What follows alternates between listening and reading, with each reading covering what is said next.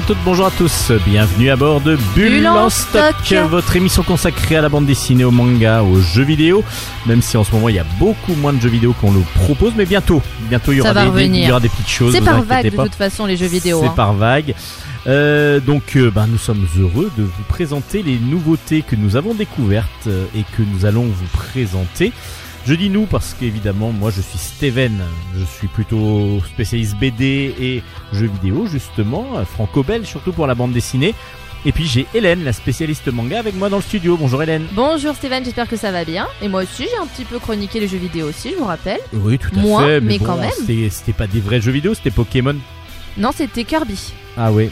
Ah oui, c'est en. Enfin en- si en j'ai fait Pokémon en et j'ai fait Kirby manga, mais un jeu. Voilà. Oui, c'est vrai que j'ai j'ai Vous fait, avez fait Pokémon. en jeu vidéo, donc c'est pas Et- vraiment et Animal un vrai jeu vidéo quoi. Ouais, comme Animal Crossing, c'est pas un vrai jeu vidéo non plus. Oh, tout de suite. Bah oui, mais bon. euh, Ça attaque petits- Nintendo de bout en blanc, super, Ah bah non, super. non, non, non, non. Nintendo c'est bien, mais pas Pokémon. Donc du coup, aujourd'hui, bah, on n'a même pas fait la- la ban- l'annonce. Donc aujourd'hui, chronique manga. Oui, j'ai trois. Une interview de Robin Walter et puis ensuite chronique bande dessinée. Donc encore un programme bien chargé. Ikimasho. Ah déjà direct. Bah oui. Vous dites même pas bonne émission. Bah non, c'est moi qui le dis. Bah non, c'est bonne émission. Ikimasho, c'est un peu mon bonne émission à moi. Hein. Ah oui, d'accord, ok. Bah oui. Bah bonne émission à toutes et à tous. Ikimasho. Ohayo, waga Chronique manga. On s'est dit que pour euh, en stock, il fallait une bah, quelqu'un qui se connaisse vraiment bien en manga pour faire la chronique manga. On a cherché, on a cherché longtemps, longtemps, longtemps. Et vous avez Puis pas bah, trouvé. on a trouvé personne. Donc Hélène vient nous faire la chronique manga. À Non, défaut de mieux. À défaut de mieux. J'étais là, j'ai vu la Hélène, lumière, je suis rentrée. Exactement, comme elle sait lire Voilà. de, de, de droite à gauche, alors que nous on lit tous de, de de gauche, à droite. Mais de Alors- base, je, je savais que j'étais pas normale de naissance. Non, mais Hélène, évidemment, la spécialiste manga va nous présenter aujourd'hui. Trois séries, je Oh là viens là avec là, trois ça, séries tout ça, tout ça. incroyables. Et je vais commencer tout de suite avec une série qui est de chez Soleil Manga, qui s'appelle Coma héroïque dans un autre monde. Euh, L'écrivain, enfin le mangaka, c'est Hotando Shindeiru, et déjà on sent que c'est une personne qui a beaucoup de second degré parce que euh, euh, Shindeiru, ça veut dire être mort. D'accord, mais Voilà. c'est peut-être son vrai nom. Et là, vous, et là, du coup, vous Non. attaquez sa famille Non, sur non, des siècles et des siècles. C'est Ah, un pseudonyme. C'est un pseudo. Je vous, je assure que c'est un pseudonyme et du coup euh, et du coup donc euh, cette personne qui a beaucoup de second degré et a- est à l'origine donc de ce manga qui s'appelle Coma héroïque dans un autre monde euh, qui euh, donc comment dire? C'est un encore une fois isekai Je sais ce que c'est. oh là là c'est tellement à la mode en ce moment Donc, Isekai, un monde virtuel dans lequel va être projeté un personnage de notre monde Et réel. voilà Et donc, il va devoir se confronter à cet univers nouveau pour lui et donc euh, jouer avec les règles, ou monde inspiré euh, des bases virtuel ou inspiré, Mhm. voilà, de d'heroic fantasy. En tout cas, dans un monde qui n'est pas le sien et pas à la même époque. Exactement je vois que vous avez bien retenu la leçon ça fait Bah, plaisir à force, à peu près toutes les semaines dont vous, que vous parlez d'isekai, donc à un moment donné, je comprends. Je et je à- ne fais pas exprès Et, et en plus, comme il fait froid un petit peu en ce moment, et Sakai, Et tiding, ting, on devrait avoir un jingle de la petite batterie qui la petite, euh, la petite blague pourrie. Voilà. Alors du coup là donc on est à nouveau dans un isekai, vous l'avez très bien dit, qui est quand même différent des précédents, c'est-à-dire que là nous nous avons comme euh, l'un des deux personnages principaux Takafumi qui retrouve son oncle qui revient d'un coma, enfin qui vient de se réveiller d'un coma qui a duré 17 années. Donc euh, son oncle est complètement déconnecté, il était on était en l'an 2000 quand euh, quand il est tombé dans le coma à cause d'un parce qu'il a été percuté par un camion et donc là forcément 2000 plus 17 ça fait 2017. Euh, oui, oui, Mm, c'est oui, ça, c'est ouais. ça. J'ai compté sur mes doigts, j'ai eu le temps. Ouais, bravo, bravo. Je... Mais vous avez bien fait de me corriger parce que j'étais pas très sûre. Et euh, donc il est un peu euh, à la ramasse, littéralement, son tonton. Sauf que en se réveillant, il parle un dialecte très étrange. Et euh, Taka... Takafumi se rend compte qu'en fait son oncle a des pouvoirs magiques. C'est cool. C'est cool, c'est très très cool. Euh, du coup, le manga est entrecoupé de scènes qui se passent donc en 2017 et de scènes qui se passent dans l'univers dans lequel il a vécu pendant ses 17 ans de coma. Donc au début, on se dit euh, quand il dit non mais non mais moi j'ai vécu dans un monde parallèle euh, heroic fantasy pendant ces 17 ans, on se dit euh, ouais bah ouais, c'est bon tonton, tu c'est bon quoi. tonton arrête et puis là d'un coup il fait il fait voler une tasse avec le pouvoir de sa pensée, il fait apparaître un une espèce de porte euh, vers une autre dimension dans laquelle il peut ranger ses affaires. Donc on se dit ah peut-être que tonton il débloque pas complètement et qu'il lui est vraiment arrivé ça. Donc euh, du coup l'histoire se déroule sans cesse entre des moments euh, où du coup Takafumi et son oncle vivent ensemble, ils sont en colocation du coup maintenant. Et Takafumi a fait de son oncle un youtubeur parce qu'il peut rien faire d'autre vu qu'il a dormi 17 ans. Et en même temps ça permet de se faire de l'oseille sur le YouTube Game, de d'avoir des pouvoirs magiques. Donc du coup ils font ça.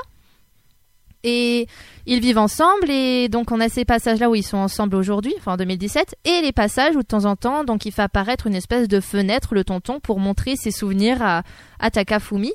Et c'est du coup bah on du coup on plonge donc dans les souvenirs du tonton. Ce qui est assez marrant, c'est qu'en fait le tonton à la base, on n'a pas son prénom, hein. c'est tonton. Tonton, c'est pas mal C'est déjà. tonton. Et du coup, on- en fait, euh, quand il est décédé, c'est enfin, quand il est tombé dans le coma, pardon. C'était un asocial qui n'avait enfin qui n'avait vraiment aucun lien particulier avec les autres personnes de ce enfin de notre De monde, famille. Mhm. de sa famille, de ses amis, etc. Il n'en avait pas, il ne jurait que pour sa Sega Saturn. C'est une très bonne Ce qui est console. une très bonne console.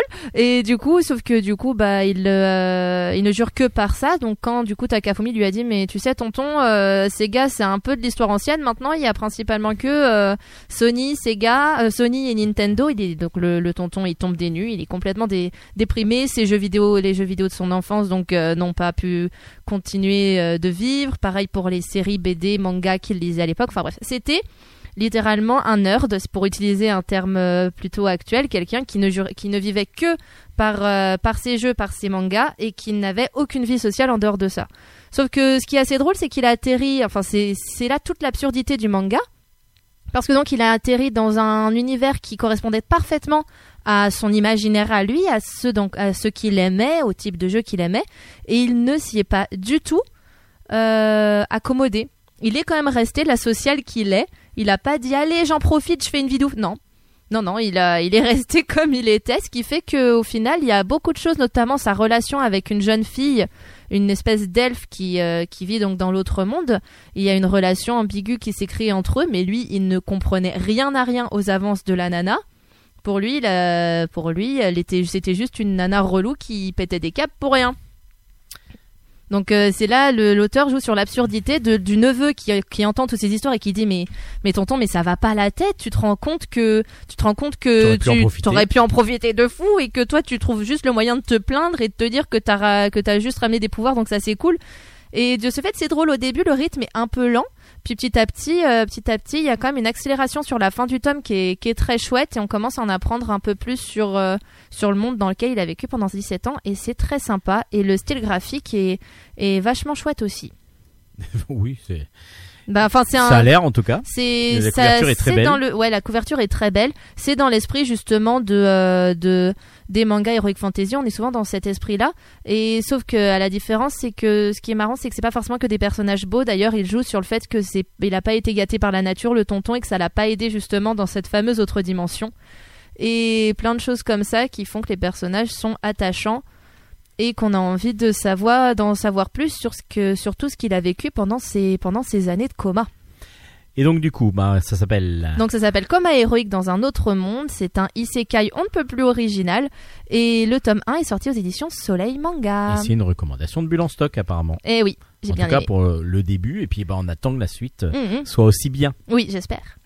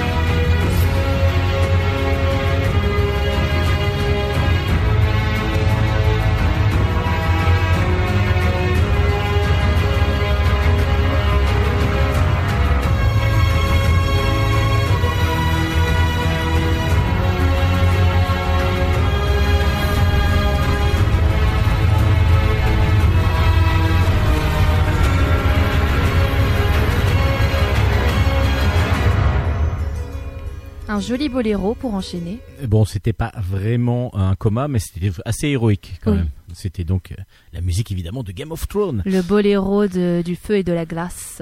D'accord. Eh oui, c'est comme ça que ça s'appelle. Quelle autre série allez-vous nous présenter, Une- Hélène, de la chronique manga, Manga. de Bulan Stock Eh ben, je vais vous présenter une série qui n'a rien à voir. Attention, ce manga dont je vais vous parler à présent est euh, exclusivement adressé à un public adulte. Ah bah j'aurais le droit de le lire. Eh oui, vous aurez le droit de le lire. Ça s'appelle Pinsaro J'ai 19 ans Sniper. aujourd'hui, ça Ouah, tombe bien. ça- ah oui, mais c'est pas la majorité au Japon. Ah bah je pourrais pas le lire. Ah, dommage. Bon. La- On va rajouter quelques années, ça devrait aller. Ça va le faire. Ça s'appelle Pinsaro Sniper. C'est sorti aux éditions Meian dans la collection Daitan, donc la collection pour adultes. Et c'est écrit par Tabe Koji. C'est une série en trois tomes qui est terminée. Et euh, en même temps, il aurait mieux valu que ça n'aille pas plus loin. Parce qu'on se rend compte assez rapidement que l'auteur euh, finit par tourner en rond. Bref, je vous explique. Parce que le manga était quand même, disons, agréable à lire. Agréable, c'est un bon mot. Pi- euh, Pinsaro Sniper est ce qu'on peut appeler un hentai. D'accord, donc euh, là c'est érotique, je connais aussi. Érotique plus plus. Plus, plus, voire Ah oui. euh, sexuel, Voire pornographique porno. des fois. voire pornographique. Des fois, on a fait, on a établi une théorie avec euh, un collègue euh, qui, Qui a lu le, qui, a, le manga. qui a lu le manga. Bah non, disons que je l'avais en ma possession ce jour-là et qu'il l'a ouvert et qu'il a dit ah, on a établi une théorie. Il y a, accrochez-vous, il y a une scène euh, de sexe toutes les 10 pages. D'accord, ok. en moyenne. Euh, mais en fait, quand on feuillette le manga, on se dit mais c'est quoi ce délire? Puis c'est parce que bah, le scénario fonctionne comme ça. Le manga parle d'une jeune fille qui s'appelle Yuki Kaido, qui a une double vie. Le jour, elle travaille dans une entreprise euh, lambda, etc. C'est c'est une kaishain comme les autres, comme on dit en japonais. Mais la nuit, elle, euh, elle travaille dans un lieu, dans un lieu, euh, dans un salon rose qui s'appelle le Paradise Eve. Et, en fait, ce salon rose a une particularité, c'est que si tu vas dans la cabine 4, tu, donc, tu as le droit à, à avoir une petite soirée coquine avec, euh, avec euh, Yuki. Et euh, en échange, euh, en échange de ce bon moment passé avec elle, elle, euh, elle, elle devient ton tueur à gage. Elle, tu l'engages donc pour aller tuer la personne que tu lui demandes. Donc en fait, s'il y a à chaque fois une scène de sexe, c'est parce que entre, entre chaque chapitre représente euh, une personne qui a vécu quelque chose, qui a besoin de se venger, qui du coup va voir Yuki. Pour ils font, pouvoir, ils font ce qu'ils ont à faire ensemble, et après euh, Yuki va assassiner la personne euh, qu'on lui a demandé d'assassiner. Oh, mais c'est original comme. euh, C'est original scénario. comme scénario et c'est c'est pour ça que je dis que ça qu'il aurait pas fallu faire plus de tomes parce qu'au bout d'un moment donc ça tourne en rond mais sur le principe sur le premier tome et le deuxième c'était plutôt chouette. Bon c'est un truc donc sympa à lire et léger hein faut pas faut pas trop creuser non plus mais Et donc en fin de compte, original. chaque chapitre se ressemble les uns, les uns avec Bah, les autres un petit peu. Bah oui, c'est ça. C'est que euh, c'est que du coup, au final, on, on tourne très rapidement. en- on tourne vraiment très rapidement en rond. Chaque chapitre est exactement pareil, mais avec des nouveaux personnages, ce qui empêche finalement l'auteur de développer les personnages, puisqu'on change systématiquement. Il n'y a que Yuki et ses deux collègues principaux qui euh, ne bougent pas et qui sont tout euh, qui sont tout le temps là. D'accord. Donc autant et puis en fait l'auteur explique dans ses notes de fin de manga que à la base il pensait s'arrêter un seul tome. Donc c'est pour ça que le premier tome est vraiment sympa à lire parce que euh, ça fonctionne, c'est quand même un rythme euh, dynamique et euh, on s'attend on n'attend pas forcément à ce que ça soit creusé davantage. Sauf que la maison d'édition chez qui il chez qui il, il était au Japon lui a dit bah vas-y continue. Donc sauf que lui il était pas prêt donc il a sorti deux il a sorti un autre tome et donc c'est foncièrement exactement la même chose Sauf qu'il a malheureusement, il a un peu incorporé des personnages qui auraient pu devenir intéressants d'un point de vue scénaristique, sauf qu'il ne les creuse pas plus que ça. Il s'en tient toujours à son même euh, à son même format de euh, la personne vient au salon, ils font l'amour, elle tue quelqu'un, hop, on passe au suivant. Alors que ce sont des personnages qui ont un rapport avec euh, le salon dans lequel elle travaille, donc qui aurait pu être développé, qui aurait pu amener quelque chose à l'intrigue, mais du coup il ne l'a pas fait. Pas de bol. À la fin de son tome 2, on lui a dit bah écoute, le prochain sera ton dernier. Donc du coup, Donc, il a, pas dû pu développer là. il a pas pu développer et du coup il s'est retrouvé sur euh, 15 pages à créer une euh, une pseudo intrigue qui a fait que finalement ça il y a une fin. Donc il a réussi à faire une fin malgré euh, le peu de comment dire le peu de visibilité qu'il avait. C'est tout à son honneur, mais du coup ça, atterrit ça ça tombe un peu comme un cheveu sur la soupe et c'est dommage alors que s'il avait déjà pensé à une fin dès le début de son écriture, peut-être que et l'avancer au fur et à mesure, faire créer vraiment une intrigue avec ce personnage qui ne sort pas de nulle part dans la vie de Yuki, le personnage qui met fin donc euh, au tome 3 n'est pas quelqu'un qui sort de nulle part, mais si on l'avait rencontré plus tôt, ça aurait, ça aurait eu beaucoup plus d'impact, ça aurait pu être vachement plus sympa à lire. euh, malgré tout, ça reste, euh, ça reste quelque chose. Si on a envie de de se détendre en solitaire, ça reste une lecture tout à fait euh, sympathique. Mais pour adultes. Ah pour adultes. là, on est vraiment hein, pour euh, adultes Ah oui, oui, complète. Il y a des scènes qui ont l'air très très porno. Ah c'est c'est euh, c'est de l'explicite plus plus. Hein. Faut D'accord, pas mettre ça dans les mains de n'importe qui. Alors les références. Donc c'est Pinsaro Sniper, Pinsaro Sniper, pardon, euh, écrit par Tabe Koji et c'est aux éditions Meian.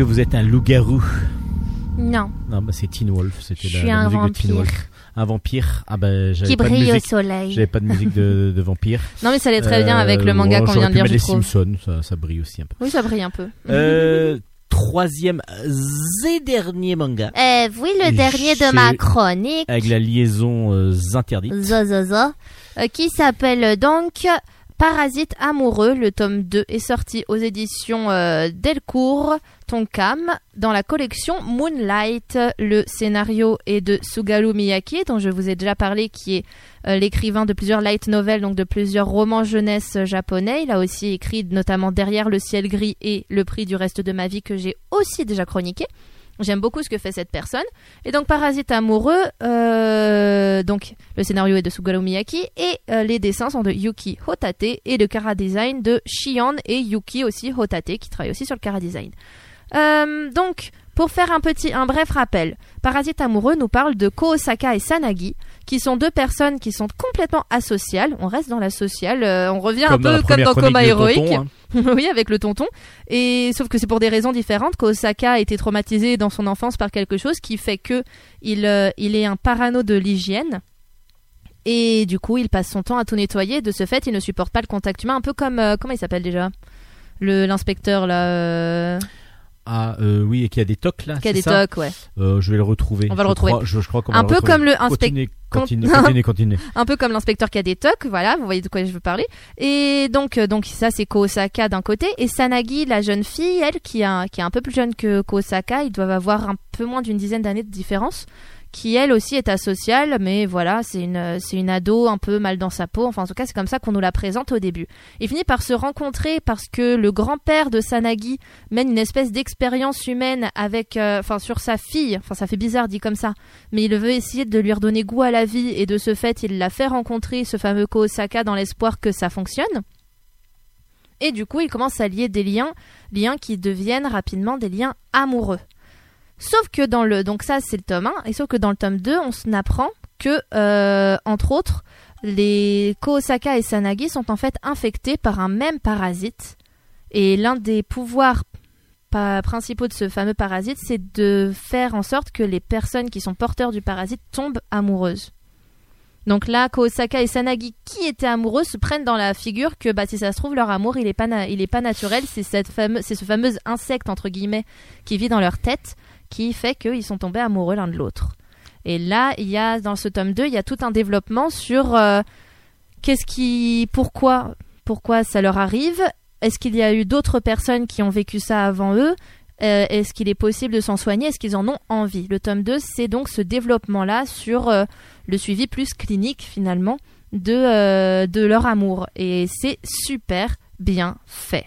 Que va-t-il advenir de nos deux protagonistes qui donc ont été infectés? Pour le savoir, il et, faut, et donc il il faudra faut dire aller le lire. Oh bah non, on peut... On, À la le- fin, euh, il y a la fin. dans le tome dans 2, tome on- 2. non non non non, dans le tome 2 déjà, on en apprend un peu plus et surtout, je veux pas vous en- je veux pas trop vous en dire, c'est pour ça que je vous dis allez le lire parce que c'est un énorme coup de cœur. Un énorme coup de cœur de bulle en stock. Énorme et de l'inspecteur. Monk. Et de l'inspecteur Monk, mais oui L'inspecteur Monk, donc voilà, on va dire que Ko Osaka en plus jeune, et en japonais, c'est l'inspecteur Monk. Monk, donc qui est un inspecteur qui, oui, a plein de tocs, donc euh, du coup, euh, Voilà. bah lui, il est un très- peu comme C'est plutôt ça. drôle à, à suivre comme, comme aventure. Kosaka, il est un petit peu comme ça du coup et euh, et donc voilà, on suit donc leur leur histoire. Les dessins sont très très chouettes, un côté assez réaliste. Les personnages sont sont pleins d'émotions, comme dans toutes les œuvres adaptées de Sugaro Miyake en manga. euh, on, on accorde peu de peu d'importance au décor, etc. Mais c'est parce que l'objectif c'est de nous faire ressentir les sensations des personnages et de nous mettre euh, un peu dans leur tête. Il y a une espèce de malaise. Ils sont tous dans une détresse psychologique assez présente et, euh, et on a ce qui fait qu'on commence à avoir au fur et à mesure beaucoup de compassion pour eux. Et vraiment, vraiment, je vous conseille vivement de le lire parce que c'est trop, trop bien. Il y a également le light novel qui a été traduit en français. Donc le manga est superbe. Le light novel doit être au même niveau, même si je ne l'ai pas encore lu. J'ai en ma possession, mais j'ai tellement de manga à lire que j'ai pas encore pris le temps de le faire. Mais euh, vraiment, oui, je suis une feignasse. On peut le dire, je suis une feignasse. Et donc, mais en tout cas, Parasite amoureux, c'est c'est une très très belle œuvre que je conseille vivement, que ce soit à des euh, à des jeunes ados, filles ou garçons, que ce soit à des jeunes adultes, filles ou garçons, que ce soit à des adultes moins jeunes, filles ou garçons, À tout le monde, en gros, quoi. à tout le monde. C'est vraiment une c'est vraiment une superbe découverte, Parasite amoureux.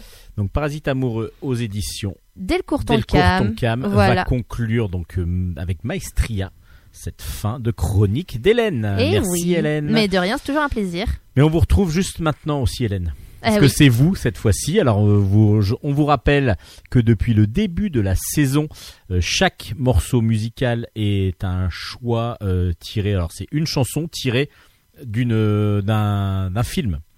euh, qui est sorti au cinéma et donc du coup bah, il faut retrouver à chaque fois euh, de quel film est tirée la chanson et là c'est Hélène qui est allée nous chercher dans ses dans ses petites euh, dans ses petites trouvailles dans ses oui. CD et ainsi de suite une chanson. Bon, vous allez reconnaître un petit peu, je crois que c'est du japonais. Oui. Et donc, du coup, bah, de quoi est tiré, de, de quel De film quel plutôt film est tiré Alors là, on peut toujours musique dire, on peut déjà dire que c'est un animé. C'est un film d'animation, C'est un film d'animation, un animé japonais. Allez, bonne chance.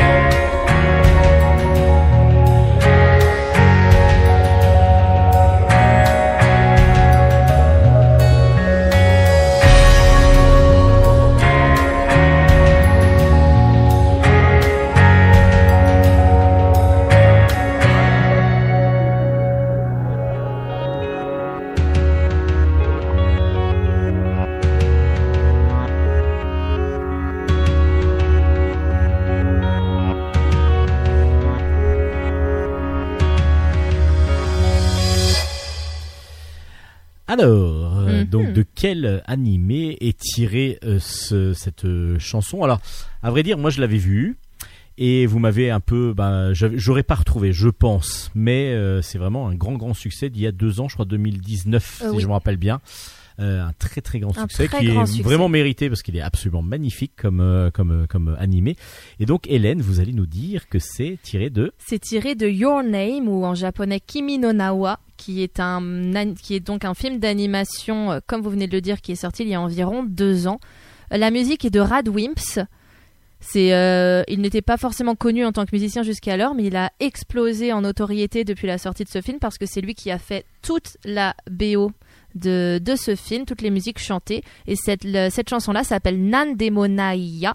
Nandemonai, ça veut dire peu importe. Et si je peux me permettre une légère traduction, euh, le refrain donne quelque chose du style Nous sommes, euh, euh, nous sommes des voyageurs dans le temps que nous traversons à tout moment. Je ne peux plus faire semblant de, je ne peux plus faire semblant de m'intéresser à ce monde qui m'entoure, etc. Je l'ai mal fait parce que j'ai pas révisé juste avant, mais voilà, en gros, c'est une chanson de quelqu'un qui, qui hurle un peu son affection pour, pour l'autre. Mais euh, alors regardez Your Name, Ouais. il est vraiment absolument magnifique. C'est un très très beau film. Euh, je Cette vous mets chanson au prend tout défi de ne pas dedans. avoir des larmes dans les Aïe yeux aïe à la fin et en même temps euh, voilà c'est un superbe beau film euh, bien animé en plus Oui. ce qui est des fois pas le cas pas des fois c'est un petit peu trop lent etc moi c'est ce que je reproche des fois aux animés c'est la lenteur en particulier aux séries mais par contre Ah, là quand c'est hein, c'est des, films d'animation. hein. des films d'animation cinémato de cinémato graphique pardon de cinéma ou cinématographique euh, c'est vraiment absolument superbe et là c'est vrai que Your Name si vous ne l'avez pas vu vous pouvez y aller j'allais dire les yeux fermés mais ça ne sert à rien parce que vous ne verrez rien Oui, mais vous écouterez les musiques et elles sont bien. hein. Et elles sont bien mais en voyant les musiques en écoutant les musiques et en voyant le film c'est encore mieux oui. allez on passe maintenant aux chroniques BD ah non Ah bah non. Ah, ah, ah. Ah, ah, Non, ah. bah non, il y a une interview. En plus, je l'ai spoilé déjà Bah du coup dans le générique. euh. J'ai dit que c'était euh, Interview BD. de Robin Walter. Ouais, alors là, c'est très très joyeux. Et Robin Walter vient nous présenter euh, un album pas si joyeux que ça et en même temps très très intéressant. S'appelle Von. Euh, c'est aux éditions des Ronds dans l'eau. Allez, à vous, Robin. Aujourd'hui dans Bulle en Stock, nous avons la joie et l'honneur de recevoir euh, un ami qui, ça fait un petit moment qu'il n'est pas venu, mais en tout cas, on, on aime beaucoup ce qu'il fait. C'est Robin Walter. Bonjour Robin. Bonjour. Alors Robin, vous venez aujourd'hui pour euh, votre nouvel album qui s'appelle Von Brown. Euh, Von Braun plutôt, parce que Von Brown ça fait très américain, là c'est plutôt allemand. Von Braun Ah bah on peut on peut le prononcer euh, à l'allemande et à l'américaine. à l'américaine, mais là je pense qu'on va d'abord le prononcer à l'allemande parce qu'on le connaît davantage nous à la base comme euh, à l'allemande. C'est paru chez Déron dans l'eau, qui est donc une édition qui a 16 ans tiens cette année. C'est une, une maison d'édition qui a 16 ans, donc il faut le fêter aussi. Euh, donc Von Braun, bah, nous c'est historique, donc du coup est-ce que vous pouvez quand même rappeler à ceux qui avaient séché un petit peu les cours d'histoire euh, lors, euh, lors de la pour pour tout ce qui est période deuxième guerre mondiale, qui est Von Braun? Alors Von Braun, tu, tu, tu as dit que nous on le connaissait euh, davantage euh, en tant qu'allemand. En fait, euh, c'est pas forcément vrai. Euh, suivant le, le, le parcours un peu initiatique des uns des autres, il y en a qui le connaissent avant tout, euh, qui connaissent avant tout le, le Von Braun américain, à savoir euh, le grand ingénieur euh, de la NASA qui a qui a développé la, la fusée Saturne et qui a donc permis euh, aux Américains d'aller sur la Lune. Euh, et puis il y a ceux qui, qui connaissent le von Braun euh, allemand, c'est-à-dire le évidemment le même, mais son, son passé, et euh, où il a travaillé pour euh, pour Hitler, pour le, régime nazi, euh, au missile euh, au missile secret d'Hitler, les V2 qui étaient les qui techniquement les, premières fusées. Donc là, oui, c'était donc un, un ingénieur, un scientifique allemand qui a été récupéré à la fin de la guerre parce que c'était un très très bon par les Américains alors qu'il travaillait pour, pour les Allemands. Et il va du coup partir en Angleterre, aux États-Unis pour suivre donc construire sa, fusée. Ouais, voilà, en fait, euh, à, la, fin de la guerre, euh, le- les Américains ont, fait venir énormément de scientifiques comme ça à travers l'opération Paperclip. Euh, sur ce domaine de, missiles balistiques, ils ont fait donc ils ont fait venir von Braun, qui était la, tête de proue et qui a aussi fait venir une centaine de, de, ses collègues. Et, euh, et ils ont développé pour les pour les Américains, alors tout d'abord euh, tout un tas de, missiles, et puis ensuite il s'est retrouvé euh, euh, à la NASA et, a donc participé au, au- programme Apollo et, avec donc son, son point de son point d'orgue d'Apollo 11 et, les premiers pas d'Ar- d'Armstrong. Mais c'est vrai qu'en Allemagne, euh, en Allemagne, ouais, c'était un, c'était un petit génie. Il était très très très jeune. Il a eu des responsabilités énormes. Et puis, euh, et puis, alors ce que ce que j'ai dit tout à l'heure, à savoir qu'il a fait les V2 pour Hitler, ça, euh, on le sait, c'était une notoriété publique, même même lors de sa de sa carrière américaine. Ce qu'on sait moins, c'est que euh, il avait un, un grade SS euh, très important, qu'il était complètement lié à l'univers concentrationnaire, puisque les fusées, elles ont été développées dans le dans le camp Dora, où s'est retrouvé mon, mon grand-père, on, on, on dire un mot après. Euh, et puis euh, et puis surtout, il a enfin et avant ça, il a il a tout fait pour convaincre Hitler de, de miser sur sa sur sa technologie, euh, alors que dans un premier temps, le le, le, Führer, il, il croyait pas quoi. Donc il y a il y a ce qui, la, la thèse qu'il a défendue, à savoir que euh, il pouvait pas faire autrement, etc. euh, euh, évidemment, je la remets pas mal en cause euh, dans mon bouquin. Oui, exactement, parce que vous jouez beaucoup sur l'ambiguïté justement de cet homme qui était proche des, des nazis et qui, lorsqu'il est devenu euh, américain, euh, bah, de fait, euh, a essayé de jouer justement beaucoup sur l'ambiguïté pour dire non, non, mais moi j'y étais pour rien, j'ai vraiment pas voulu, on m'a obligé. Euh, C'est assez impressionnant comment il a pu se jouer même carrément de tout le monde. Ouais, ouais, ouais, c'est ça. C'est c'est toute sa carrière amé- américaine. euh, Bon, déjà, est, est imp- impressi- impressionnante euh, d'un point de vue purement euh, de, réussite, mais mais aussi dans, sa capacité à finalement présenter une version très édulcorée de, son passé. Alors évidemment, euh, ces, différents responsables le- le- l'ont bien aidé, hein, l'armée d'abord et puis puis la NASA, mais mais c'est vrai que parce que régulièrement les, les, les, journalistes, etc., l'interrogeaient par rapport à ça, et puis il restait fidèle à une, une version euh, vraiment, euh, euh, ouais, très édulcorée. De, de- voilà, il, il, il- restait sur cette idée qu'il avait, euh, qu'il pouvait pas faire autrement, qu'il avait été obligé de, de, faire les V2 pour Hitler. Et, euh, et puis donc moi je raconte toute cette période américaine, et puis euh, et puis je reviens sur son passé pour expliquer la, réalité. Voilà. Et c'est ce qui est très intéressant euh, scénaristiquement, c'est que vous faites, vous n'êtes pas dans la dans la linéarité totale avec euh, naissance à tel moment et suite. euh, là, on, commence, il arrive en Angleterre, enfin aux États-Unis. En fin de compte, il se vend pour pour aller aux États-Unis. Et après, ça va être par flashback qu'on va retrouver son passé de SS. Et puis il y a plein de subtilités comme ça dans la narration aussi qui est très intelligente. Moi, je pense par exemple à l'histoire euh, ben, des, premiers vols de fusées, enfin de d'engins, euh, d'engins qui veulent aller dans l'espace. C'est parce qu'il raconte ça à sa fille. Ça, c'est très intelligent, je trouve. Ouais, ça, j'étais, en fait, ça, me plaisait énormément de, raconter euh, l'histoire de, cette technologie. Moi, je me suis passionné hein, pour pour tout ça. J'ai, fait beaucoup de beaucoup de recherches. On le ressent. Je commence à avoir pas mal de retours de lecture, donc on me l'a pas mal dit. Euh, on, le ressent pas mal. Et euh, et puis c'est vrai que ça me ça me permettait aussi de, montrer que bah, qu'il était un était un bon père de famille. Euh, chose aussi que j'ai beaucoup entendu, etc. Donc c'est- une, astuce entre guillemets qui me qui, je pense fonctionne bien quoi du coup par rapport à ce que je voulais raconter. Bah, tout à fait, parce que nous, ça nous apprend pas mal de choses, et en même temps, il y a le côté euh, très. Bah, en fin de compte, il est très euh, justement ambigu, même s'il joue lui dessus, mais en fin de compte, il a l'air d'être très gentil, très très affable, très proche de sa famille, euh, beaucoup d'amis. Enfin, c'est ça a l'air d'être quelqu'un de bien, et en même temps, il a un passé qui, bah, il avait choisi le mauvais camp au départ, quoi. Il est il avait bah, disons qu'il est bah, déjà il, il est né choisi, euh, il- alors voilà c'est qu'il est né euh, en Allemagne ce moment-là.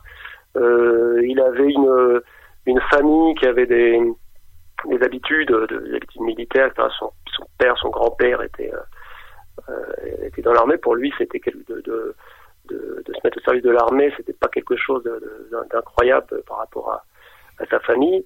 Et puis surtout, en fait, ce qu'il a très très vite compris, c'est que sa, passion, elle- était chère. elle était chère et, que finalement seule l'armée pouvait pouvait financer ses rêves. Et ça, et, et- plus précisément seule la guerre, seule la guerre pouvait euh, financer ses rêves. Et ça, même même aux États-Unis, euh, il, le- il le comprend. hein. Il est euh, c'est la la première guerre mondiale puis la guerre froide qui qui ont financé euh, euh, la carrière de Von Braun. Et donc c'est le personnage qui vous a donné envie de, faire l'album ou euh, c'était euh, autre chose? Que- quelle est, l'envie comme ça d'a- d'avoir de, traiter du sujet de, de ce personnage? Vous le connaissiez euh, avant parce que du coup, oui, on a vu dans Casette Dora que du coup il utilisait, enfin, il utilisait oui le, camp de concentration où était votre grand-père pour euh, construire les V2. Et donc c'est comme ça que vous avez eu connaissance de cette euh, de Von Braun et avoir l'envie de raconter sa vie? Ouais, Von Braun, moi j'ai découvert quand, mon grand-père a commencé à, nous transmettre son histoire.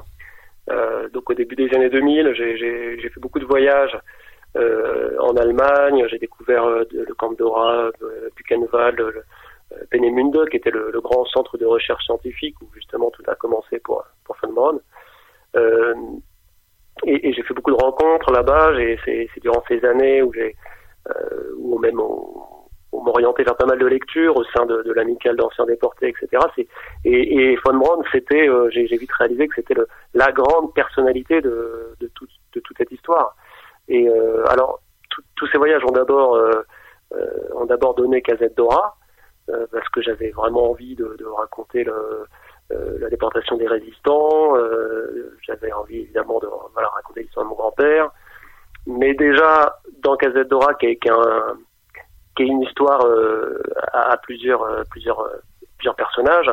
Et l'un d'eux, déjà, c'est un scientifique qui fait écho à, à Von Braun. Il est moins important que Von Braun dans, l'organigramme du programme V2, mais, mais évidemment, dans, l'état d'esprit, etc., il fait écho à lui.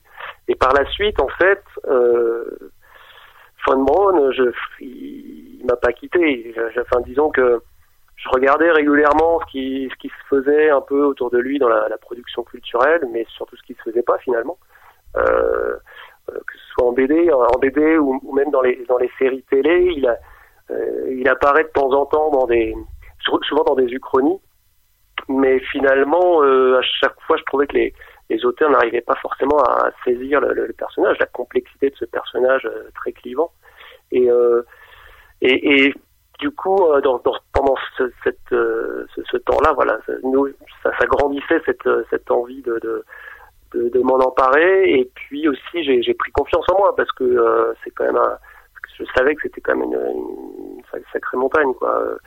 Euh, c'est une personnage, c'est un personnage. euh, ouais, je l'ai dit très clivant, mais c'est quelqu'un, notamment aux États-Unis. Hein, il y a des, il y a des, des lieux à Huntsville, en, en Alabama, où euh, où, où il a réussi tous ses exploits. euh, c'est encore une méga star. Il y a plein de il y a des il y a des, des, des- bâtiments à son nom, il y a des statues, etc. Enfin, je veux dire, c'est un personnage euh, qui euh, c'est pas. Je, je- suis conscient de de, de pour certains euh, pour certains je j'ai avec cet album à travers cet album euh, je participe à à le, le- à, à, à le faire descendre un peu de son, son piédestal quoi il y a, il y a cette, euh, cette idée là hein.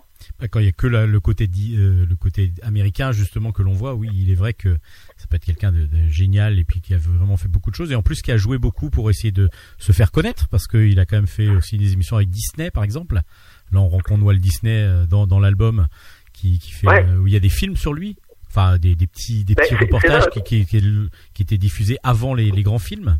Bah, c'est ça, c'est qu'en fait, de son vivant, euh, il, c'était, une sacrée célébrité. Était, était- en fait, il est très médiatique.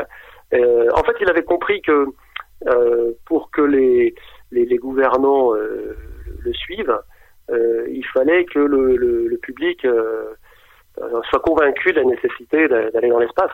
Et comme c'était un, grand vulgarisateur scientifique, il était très bon pour pour écrire dans des dans des revues. Qui s'adressait un peu à, tout le monde. Il a, il a, pu, il a ainsi pu travailler ouais, avec Disney, qui était un grand fan de, de, de, de ces histoires euh, spatiales.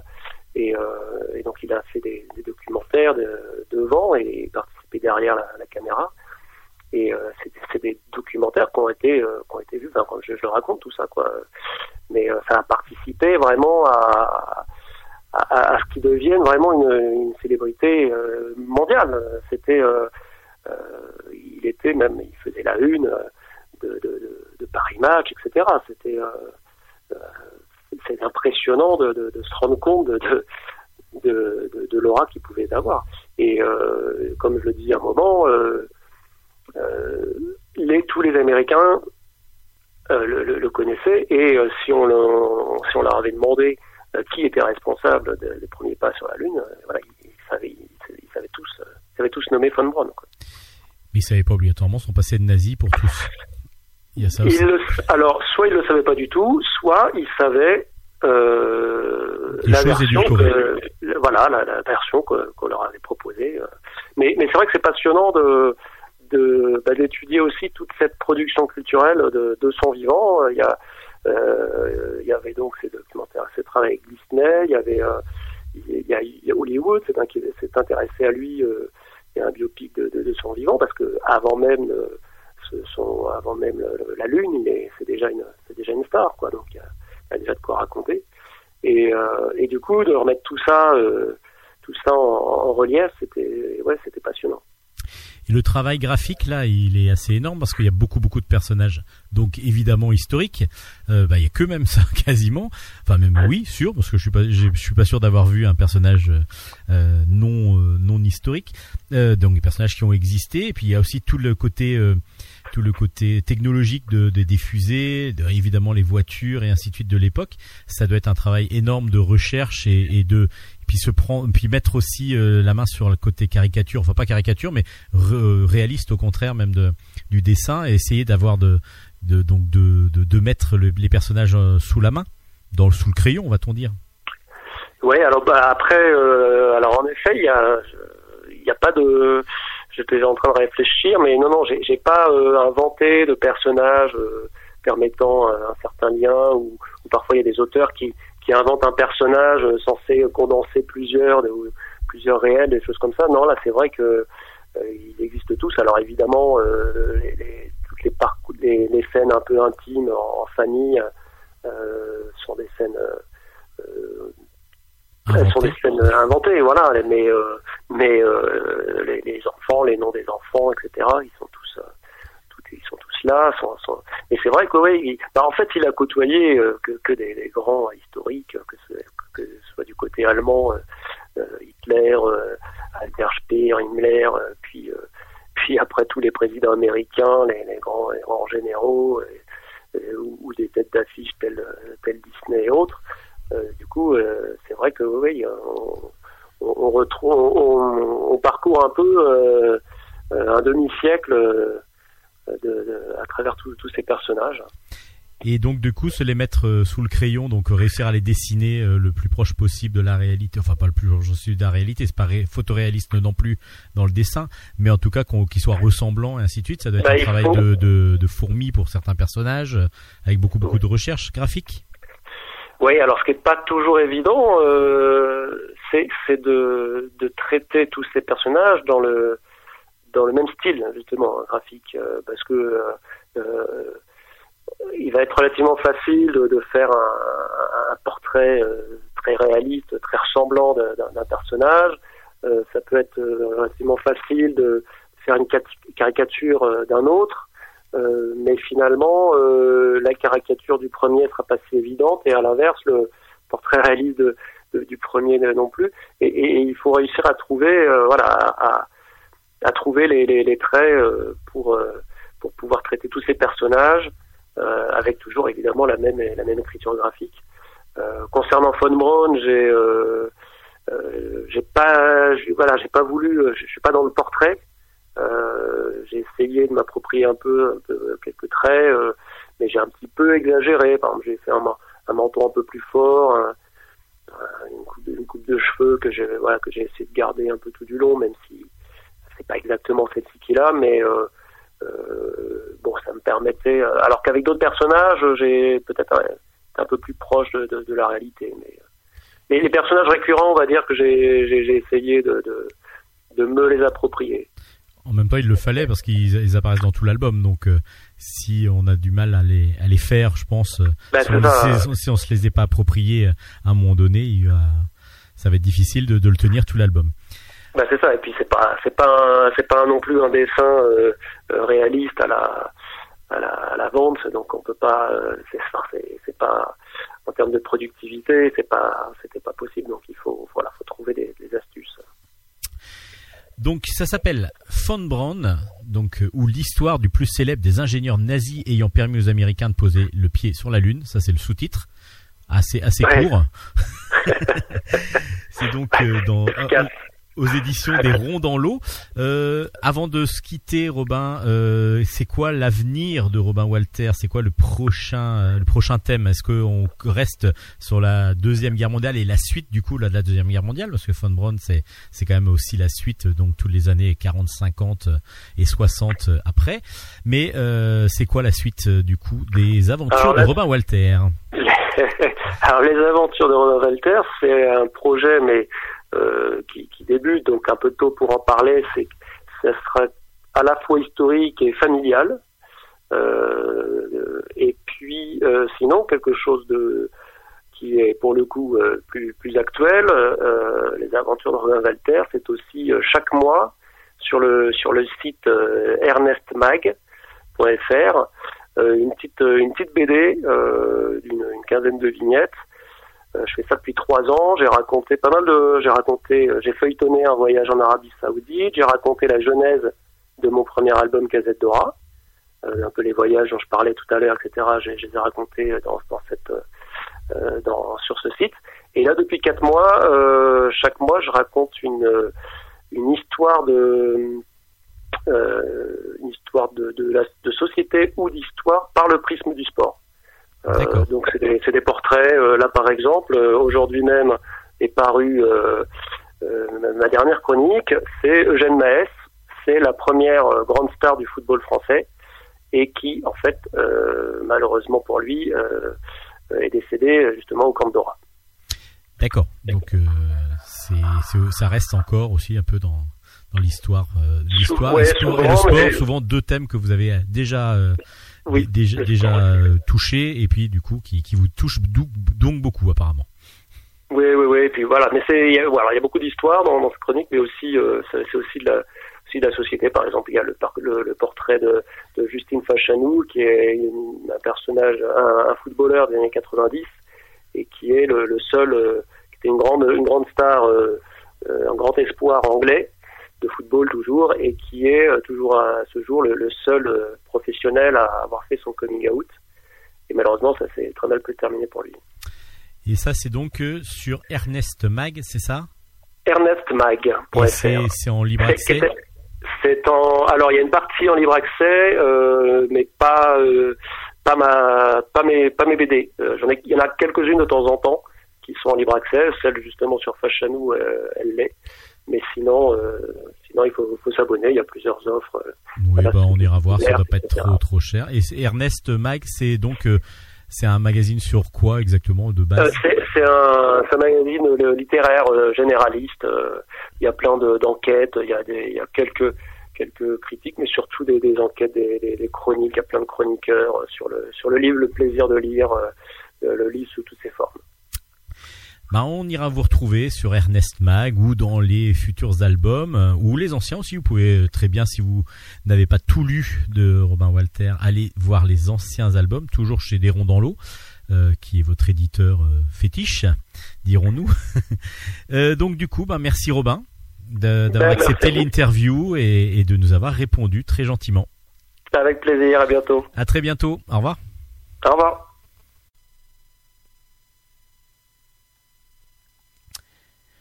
C'était l'interview de Robin Walter qui venait nous présenter Von Braun, le, son nouvel album paru aux éditions des Ronds dans l'eau. Allez, on passe maintenant aux chroniques bande dessinée.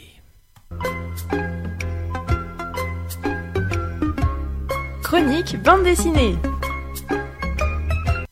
On commence ces chroniques BD avec euh, du comics. euh, Undiscovered Country, c'est de Scott Snyder au scénario, accompagné à l'écriture par Charles Soule et dessiné par Giuseppe Camuncoli. Et c'est chez Delcourt Comics, le tome 1 est sorti. Et euh, ça va faire grand bruit. Je vous explique pourquoi à la fin. Alors on est euh, dans un, nu- un comment dire dans notre monde, mais euh, dans quelques années, on ne s'est pas trop situé encore. Mais c'est pas trop l'important. C'est que il y a une pandémie mondiale qui est beaucoup plus beaucoup plus puissante que celle que l'on vit en ce moment. C'est-à-dire qu'il y a des morts énormément de morts, il y a une pollution énorme qui s'est installée et dès que et, et donc du coup il y a beaucoup beaucoup de monde qui, qui meurt de l'azur. L'azur c'est un donc la maladie. Euh, et un jour on rencontre une médecin dans le début de l'album, une épidémiologiste qui va essayer de sauver un enfant qui n'y arrive pas et qui va être appelé pour pouvoir aller.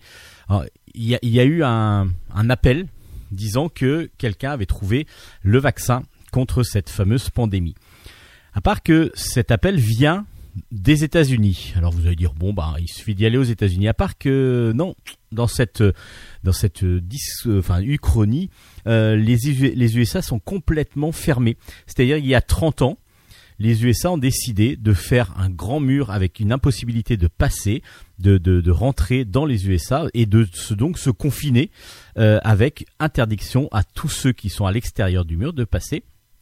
Et c'est comme ça que ça se fait depuis 30 ans. Donc personne ne sait exactement ce qui se passe derrière les, derrière ce mur pour que les USA, bah, comment se sont développés les USA. Tout le monde a, évidemment imagine que les USA sont développés euh, sans la maladie et euh, tous les autres bah, sont obligés de subir la maladie. Il y a un groupe donc dont cet épidémiologiste qui va pouvoir passer euh, le, les murs, le mur, donc pouvoir rentrer aux États-Unis euh, afin de d'aller vers ce message qu'on leur a envoyé disant qu'il y a un vaccin et que le vaccin on va pouvoir leur offrir et donc sauver le reste de l'humanité. Bah, c'est ce que va faire le groupe. Euh, il va y avoir des politiques qui vont être dans ce groupe, enfin en tout cas des émissaires politiques pour pouvoir, vu qu'il y a quand même des conflits évidemment, euh, bah, pour que tout le monde se mette d'accord et qu'il y ait une, co, une co-entente, une entente assez cordiale pour pouvoir euh, essayer d'avoir le vaccin.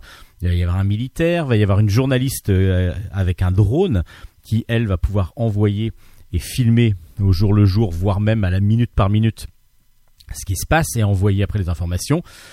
Du coup, l'épidémiologiste aussi que l'on va suivre. Ce groupe arrive donc aux portes du mur, ils arrivent à passer et là, ben, ils vont découvrir quelque chose qu'ils n'attendaient pas. Ils vont surtout se faire attaquer dès le début. Ils vont se faire tirer dessus et donc leur hélicoptère va tomber, euh, va s'écraser et ils vont devoir essayer de survivre. Alors qu'est-ce qui se passe exactement derrière ces murs? Je vais pas vous en dire trop. Je vais pas vous en dire trop parce que du coup c'est vraiment là qu'est le suspense, c'est vraiment là qu'est l'intéressant, que sont devenus les États-Unis euh, derrière ce mur, derrière ce confinement. C'est très très intéressant et je dis pourquoi on va en entendre parler parce que les droits de cinéma ont déjà été achetés. C'est-à-dire qu'il va y avoir normalement une série. Euh, là, la série euh, comics est en quatre tomes, en quatre volumes chez Delcourt. Alors, a c'est le premier qui vient de sortir, mais aux États-Unis c'est fini. Mais euh, les droits ont déjà été achetés. Il va sans doute y avoir soit une série, euh, soit un film qui vont être tirés de Undiscovered Country. Pour l'instant, euh, on, on va de surprise en surprise, même si, ben, une fois qu'on a compris un petit peu ce qui s'était passé, on, va être moins. Enfin, enfin, si, on va quand même dans la découverte totale, parce que du coup, de, de cet univers avec ce monde clos qui, est les, qui sont les États-Unis, on va découvrir aussi les personnages, évidemment, au fur et à mesure, comment ils ont été int- intégrés dans le groupe de, sauvetage, va-t-on dire. Euh, voilà, c'est vraiment très très bien fait. Les planches. Alors, ce qui est très original, c'est que le dessinateur a décidé de d'étaler. D'habitude, on est vraiment sur des pla- sur des planches euh, donc uniques, page par page. Là, des fois, il y a des cases qui, on faut le lire sur les deux pages en même temps. Alors, c'est presque gênant des fois parce que du coup, on aimerait bien voir le dessin en plus grand encore. Mais euh, du coup, c'est il y a une narration qui peut qui change suivant les, les doubles pages et c'est plutôt intéressant. Ça s'appelle Undiscovered euh, Country. Moi, j'ai beaucoup apprécié le premier tome. À voir si le second sera aussi bon.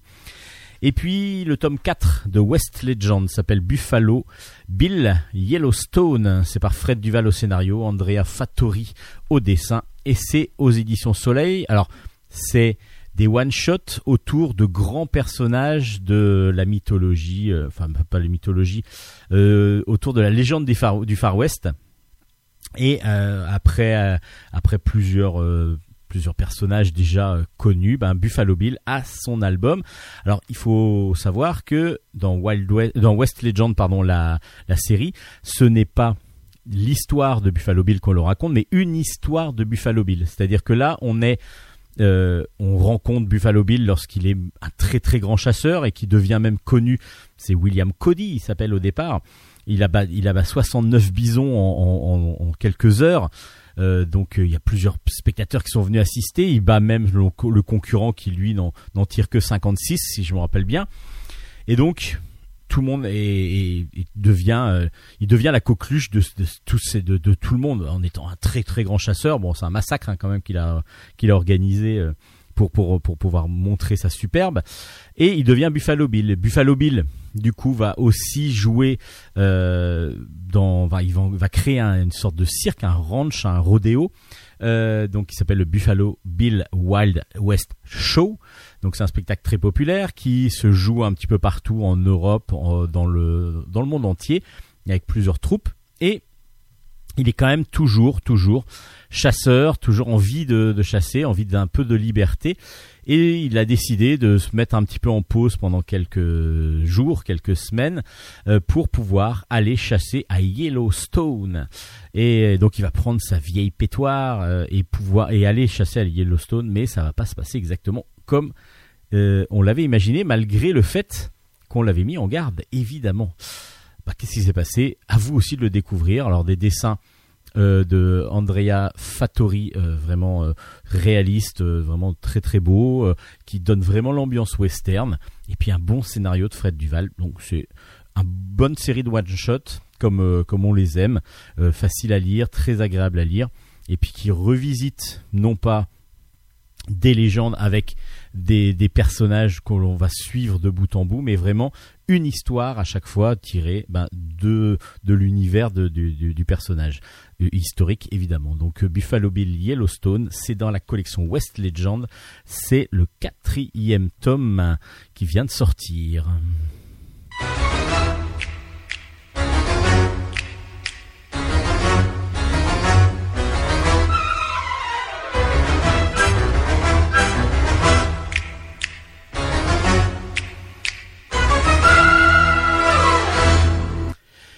A Fake Story, c'est de Laurent Galandon au scénario d'après le roman de Douglas Burroughs, Euh, des dessins absolument magnifiques de Jean-Denis Pendanx, et c'est aux éditions Futuropolis.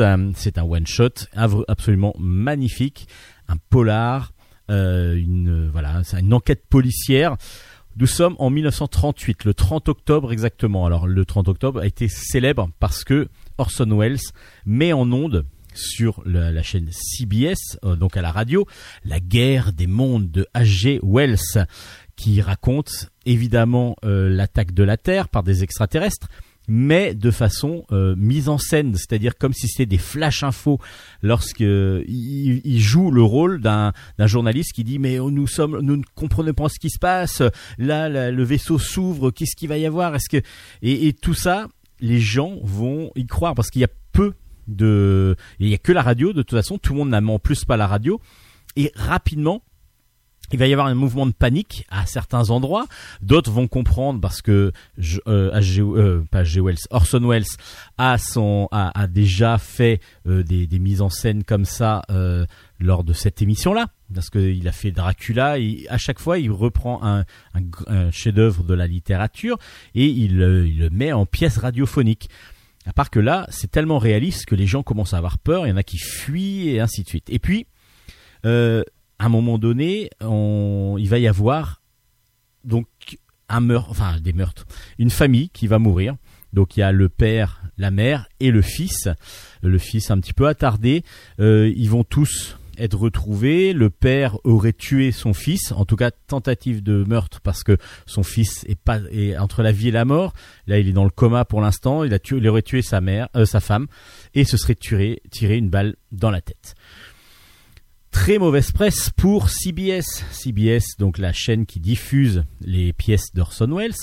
Et donc il va falloir enquêter un petit peu et ils vont demander à un journaliste, justement Douglas Burroughs, qui va aller sur place dans ce petit, dans cette petite ville euh, américaine pour pouvoir un petit peu démêler, savoir si CBS est vraiment responsable, si c'est la pièce d'Orson Welles qui a créé un mouvement de panique tel que euh, la famille, pour se protéger des extraterrestres, ce serait en gros le père aurait tué toute sa famille pour se protéger des, de- des extraterrestres, plutôt mourir par soi que mourir par les extraterrestres. C'est tout ce que l'on va essayer de découvrir dans l'album et c'est absolument génial. Alors déjà, euh, scénaristiquement, on est dans un vrai polar dans les années 30, euh, ça fonctionne euh, super bien, super bien, on est, vraiment pris dedans. Il y a évidemment tout le jeu de est-ce que CBS est responsable ou pas, est-ce que des fausses informations comme ça a été envoyé, est-ce que est-ce que ça peut jouer sur le mental des gens et ainsi de suite? Évidemment, à l'époque, il y avait peu d'informations à part locales, par le journaux, et justement, il va y avoir aussi une grande part entre euh, le, journaliste, donc Douglas Burroughs, qui lui arrive sur place pour pouvoir enquêter à la demande de CBS euh, afin de, faire la, la lumière un petit peu sur cette affaire. Et surtout, euh, lui, c'est un très très grand journaliste, très reconnu nationalement. Euh, il va rencontrer le journal local, dont une jeune demoiselle, Aretha, qui elle est du jeune journaliste et qui veut absolument avoir le scoop pour pouvoir monter un petit peu en grade. Et c'est pas peut-être, enfin, il va falloir peut-être vérifier ses sources et ainsi de suite. Donc il y a tout le côté journalistique qui est très intéressant, c'est qu'est-ce qu'on peut dire, est-ce qu'il faut le dire vite, est-ce que il faut vérifier et tout ça c'est ce qui se passe dans notre monde actuel, c'est que les informations la plupart du temps ne sont quasiment plus vérifiées ou très très peu, sauf pour les journaux évidemment et les, les médias très très renseignés, enfin qui qui vraiment font leur métier de journaliste, mais il y a beaucoup quand même de, de fake news qui, qui tournent, euh, en particulier sur les réseaux sociaux, c'est énorme. Euh, tout le monde se veut journaliste et c'est pas obligatoirement la réalité. Et là, on va avoir donc toute cette ambiance là avec l'enquête euh, en, fond, avec des dessins en couleur directe de Jean-Denis Pendanx. Ben, c'est absolument à tomber. C'est magnifique. Les volumes sont, présents euh, dans, grâce euh, juste au. Il n'utilise pas de contour. En fin de compte, c'est que la couleur qui va vraiment faire le volume et c'est absolument magnifique. Chaque planche, chaque dessin, chaque case est absolument superbe. Je suis tombé en amour. De toute façon, j'étais déjà amoureux du dessin de Jean-Denis Pendanx depuis longtemps, depuis les, les débuts euh, comme euh, comme euh, comment dire euh, Labyrinthe par exemple aux éditions Glénat. Et là, A Fake Story donne encore l'idée de, de- de- du talent de Jean-Denis Pendanx. C'est vraiment absolument magnifique. Un dessin euh, réaliste avec plein de couleurs en plus parce que du coup il joue beaucoup avec la couleur aussi pour mettre de l'ambiance. C'est absolument génial. Ça s'appelle A Fake Story chez Futuropolis. Une grosse, grosse, grosse, grosse recommandation de Bulle en stock. On continue dans un style différent avec ben, de nouveau un comics, tiens, mais euh, très différent aussi de celui que je vous ai présenté au début. Euh, c'est de, ça s'appelle Eat and Love Yourself. C'est de Sweeney Boo et c'est aux éditions Ankama. C'est un one-shot, un roman graphique qui est autour d'une jeune demoiselle qui s'appelle Mindy. Elle a 27 ans, elle travaille dans un café à Montréal. Euh, elle est plutôt timide, elle est assez mal dans sa peau parce qu'elle est ronde. Et on va comprendre rapidement qu'elle a un trouble du comportement alimentaire depuis l'enfance. Lorsqu'elle veut, euh, lorsqu'elle mange et qu'elle qu'elle a une sorte de boulimie parce qu'elle a envie de manger et puis que quand elle se sent pas bien, elle mange en excès. Elle va ensuite se faire vomir pour pouvoir euh, l'esprit un petit peu libéré, même si c'est vraiment qu'une illusion évidemment.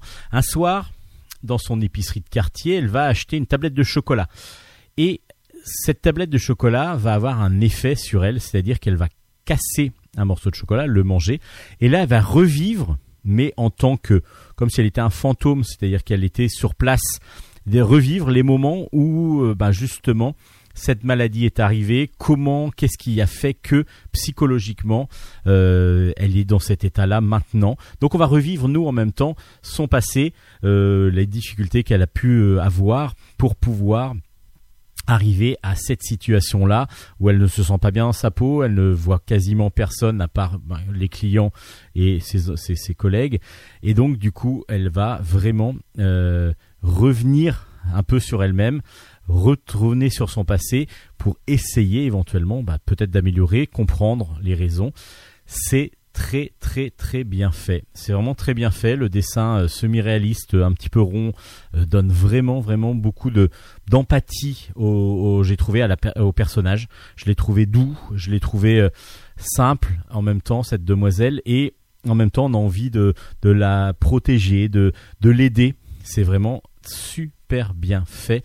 Euh, c'est très très agréable à lire et en même temps ça parle vraiment d'un sujet euh, qui est des tabou pour beaucoup et puis qui est le, aussi le regard des autres. Il y a le comment se ressentir soi-même, comment s'aimer, love yourself, mais aussi le regard des autres, le, le, le sans pitié souvent de certains et puis les mots qui blessent et ainsi de suite. Tout ça, on, les retrouve dans, ce très très bel album qui s'appelle It and Love Yourself.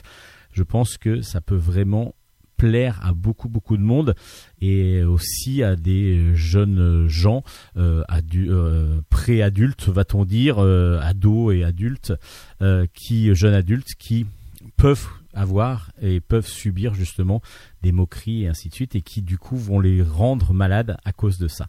C'est très très bien fait, s'appelle It and You Love Yourself de Sweeney Boo et c'est aux éditions Ankama.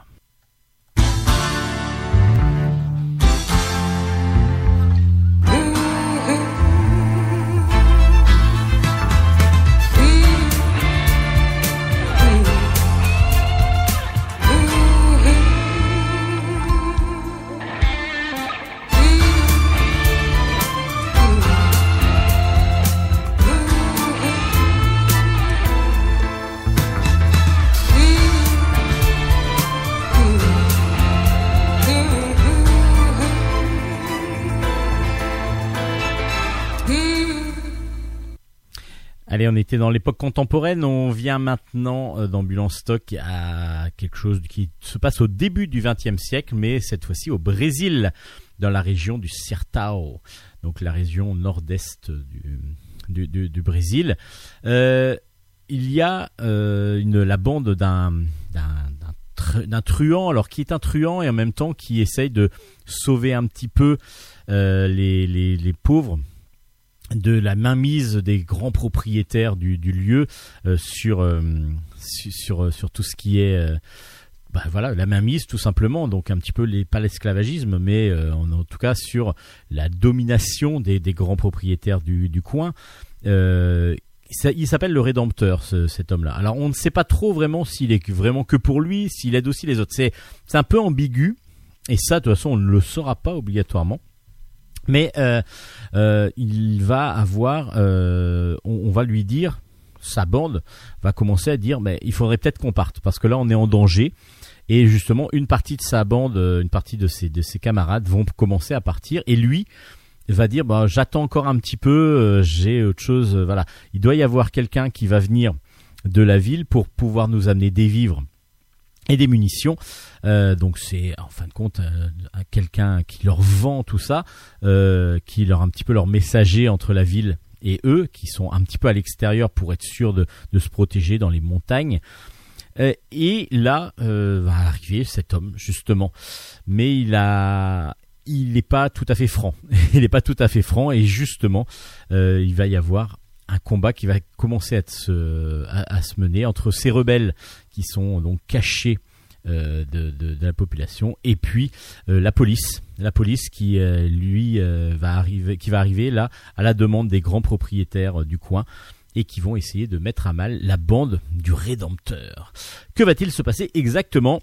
Eh ben on se dit bon ça va être assez classique et puis petit à petit des personnages arrivent, enfin on les a présentés dès le début, et puis eh ben ils vont prendre de l'importance, et c'est très très très bien fait, très intéressant, parce que jusqu'à la fin, on est vraiment, euh, ben voilà, euh, dans l'action, on est vraiment dans ce qui va se passer, et puis dans la surprise aussi. Je vous en dis pas trop parce que du coup autrement je vais trop spoiler. Euh, je vous ai dit que c'était de Vianello? Non, je ne crois pas. Je vous ai dit que c'était dans les, aux éditions Mosquito? Eh ben non, je vous ai pas dit non plus. Bah, c'est un très très bel album de Vianello, donc un one shot euh, qui fonctionne très très bien parce qu'on est plus on n'est pas dans le côté historique, si bien sûr, parce que ça se situe dans l'histoire, évidemment au début du XXe siècle au Brésil, mais on est aussi dans une sorte de polar thriller euh, qui va vraiment nous amener, aventure aussi, mais qui va vraiment nous amener petit à petit euh, vers une conclusion très intéressante. Alors Vianello, on le connaît euh, parce que il a toujours un trait qui peut ressembler à Hugo Pratt et la preuve, il a quand même fait, il a travaillé autour justement de l'univers d'Hugo Pratt. Il a même été et l'élève et l'assistant d'Hugo Pratt sur les Scorpions du désert par exemple, et Corto en Sibérie. Et il va accompagner Hugo Pratt euh, tout le long de sa vie, euh, jusqu'à la fin de sa vie. Et lui va aussi donc avoir produire beaucoup beaucoup d'albums.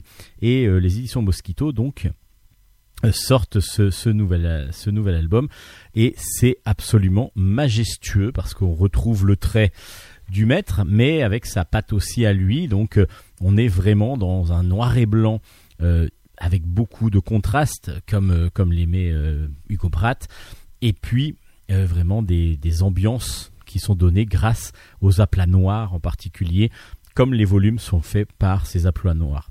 C'est vraiment somptueux graphiquement.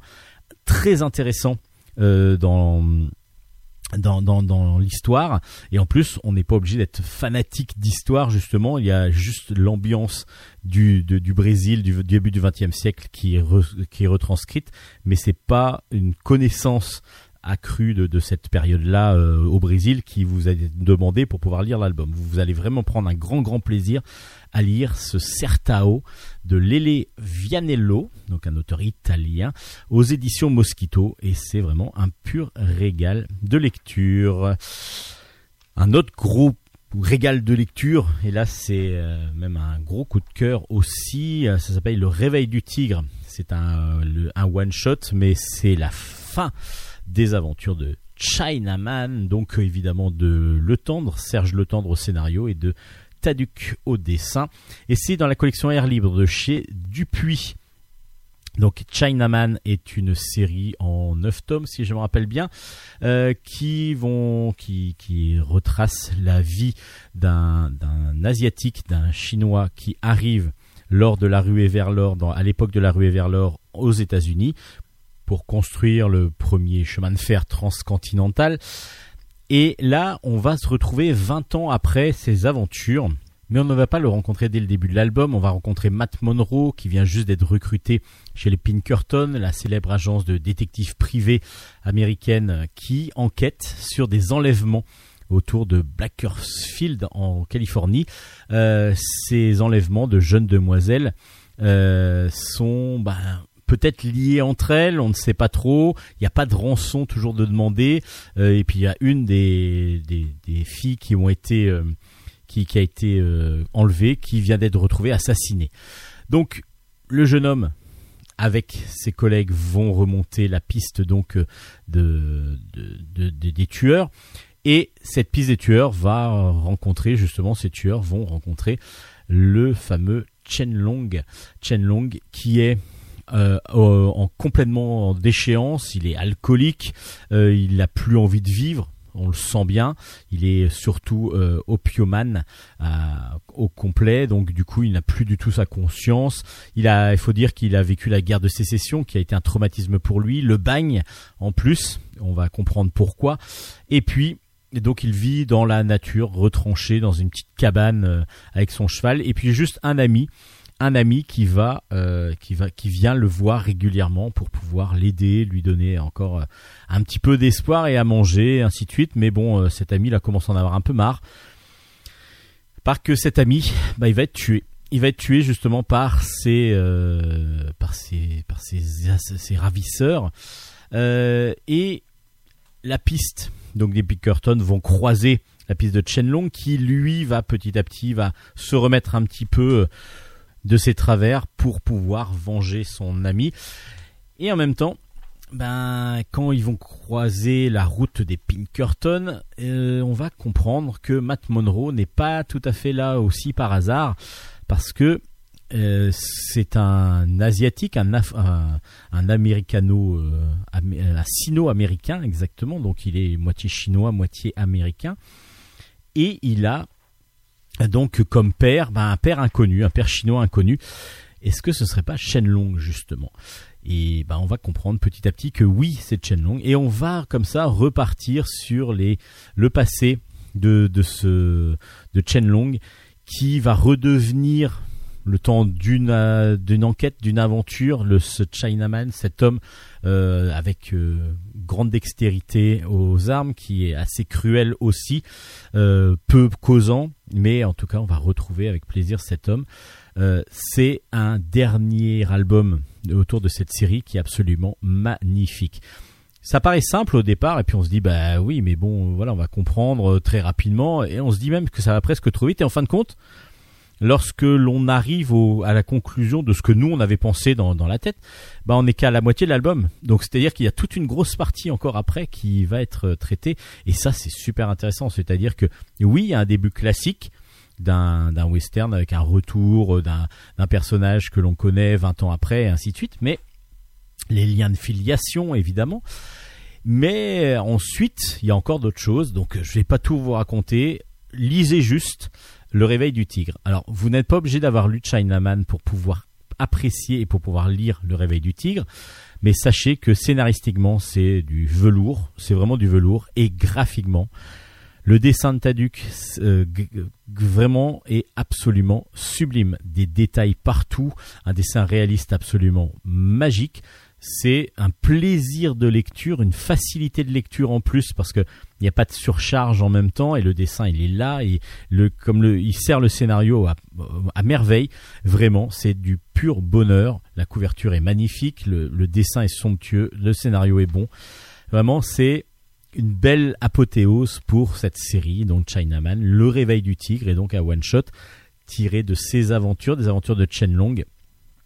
Normalement, il ne devrait pas y avoir de suite, euh, mais comment on ne sait jamais. Mais en tout cas, Le Réveil du Tigre est absolument somptueux, un sublime album recommandé par Bulle en stock.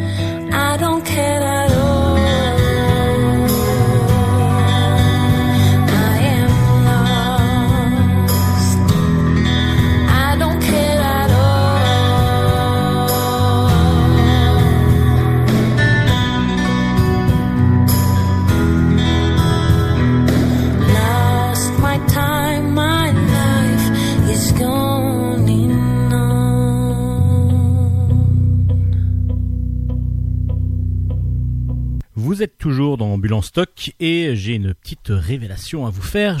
Ma voisine est indonésienne.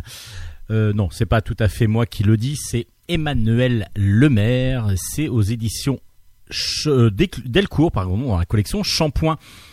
C'est un album donc euh, souple, noir et blanc, euh, où Emmanuel Lemaire va nous présenter sa voisine qui s'appelle que lui appelle Madame Hibou euh, parce que voilà, elle a des. bah, il vous explique dans l'album, c'est plutôt drôle.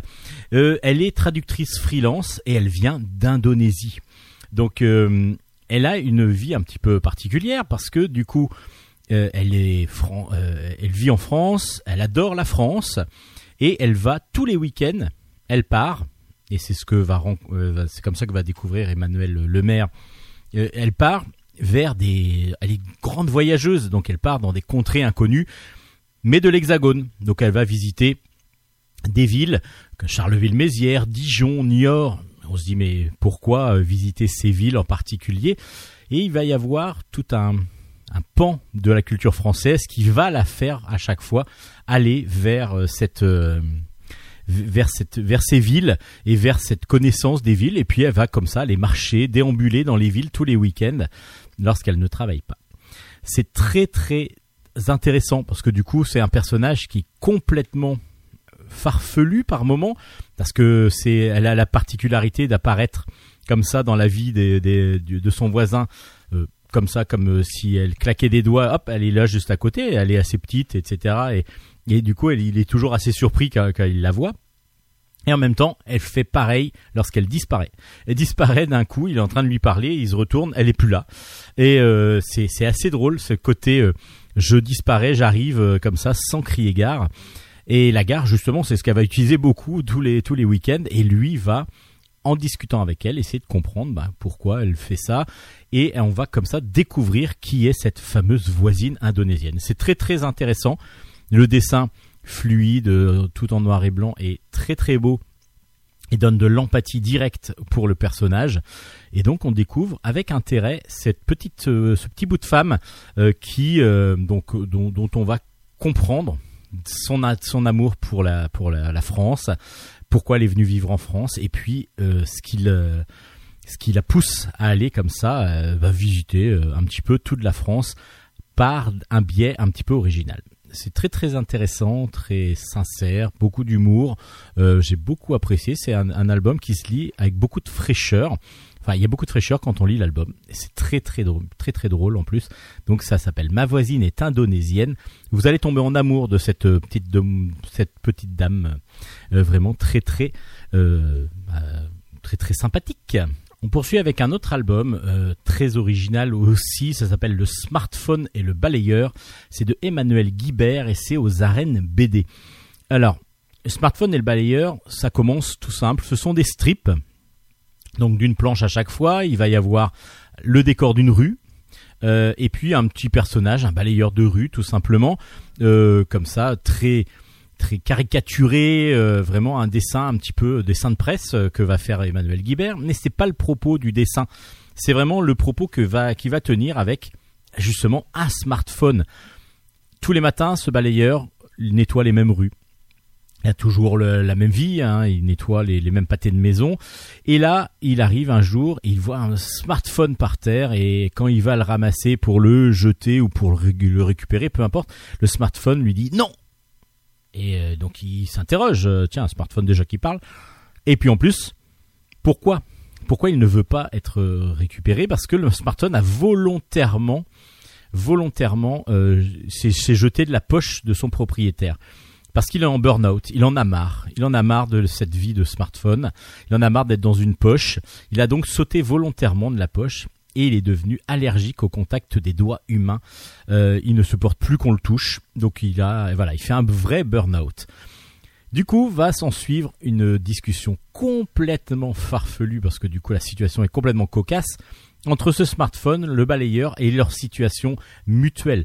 Chacun va avoir une vie bah, qu'il n'apprécie pas obligatoirement, euh, une vie faite de redondance, faite de, de, de, de choses que le, qui, qui sont revues jour après jour. Et puis, bah, ça va être une discussion petit à petit philosophique qui va s'engager entre les deux. Et Emmanuel Guibert, par cette biais-là, très intelligemment, va, va travailler autour de beaucoup d'idées, comme bah, justement le- l'excès de technologie dans le monde et ainsi de suite. C'est très très bien fait. Il y a donc tout un discours philosophique, spirituel entre les deux, entre les deux protagonistes. Donc ce fameux smartphone et ce balayeur. Donc là après, il faut les, il faut vraiment lire pour se mettre en situation. euh, parce que là, quand je si je vous raconte un petit peu ce qui, il y a- il y a même pas grand chose qui se passe. Enfin, c'est vraiment juste la discussion. Et ce sont des traits d'humour. Il y a beaucoup d'humour. Évidemment, mais rien que dans la situation cocasse, l'humour est présente, est présent, pardon. Mais euh, aussi dans la discussion entre les deux protagonistes, c'est savoureux, très original. Après, c'est pas de la lecture si vous aimez les grosses aventures avec euh, des, des, des coups de feu et ainsi de suite. C'est pas du tout le style d'album qui va vous convenir. Mais vraiment, il y a beaucoup beaucoup de réflexions derrière cet album avec euh, des choses qui paraissent tout simples et tout anodines et Emmanuel Guibert nous donne un petit peu de philosophie à travers cela. Ça s'appelle Le smartphone et le balayeur, très original aux éditions Les Arènes et c'est de Emmanuel Guibert. Et puis un gros coup de cœur de Bulle en stock, Iris deux fois. C'est de Anne-Laure Reboul au scénario, Naomi Reboul au dessin, et c'est aux éditions Sarbacane. Euh, on est dans, on va suivre la vie d'Iris.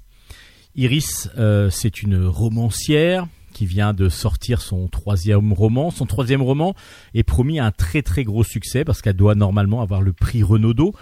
Euh, son mari est éditeur, elle vit comme ça vraiment plutôt chiquement avec tout dans, un monde littéraire donc du coup avec beaucoup beaucoup de personnes euh, élevées euh, euh, en tout cas socialement mais aussi intellectuellement donc du coup avec euh, des discussions très enrichissantes bon peut-être un petit peu fermée quand même mais en tout cas elle est euh, elle est plutôt heureuse apparemment et puis la nuit elle euh, on, elle se elle s'endort et puis après on va suivre une autre euh, une autre iris Iris, c'est la même, à part qu'elle est beaucoup plus gonflée. Elle vit avec son mari qui est alcoolique. Alcoolique à un point où des fois il se lâche complètement.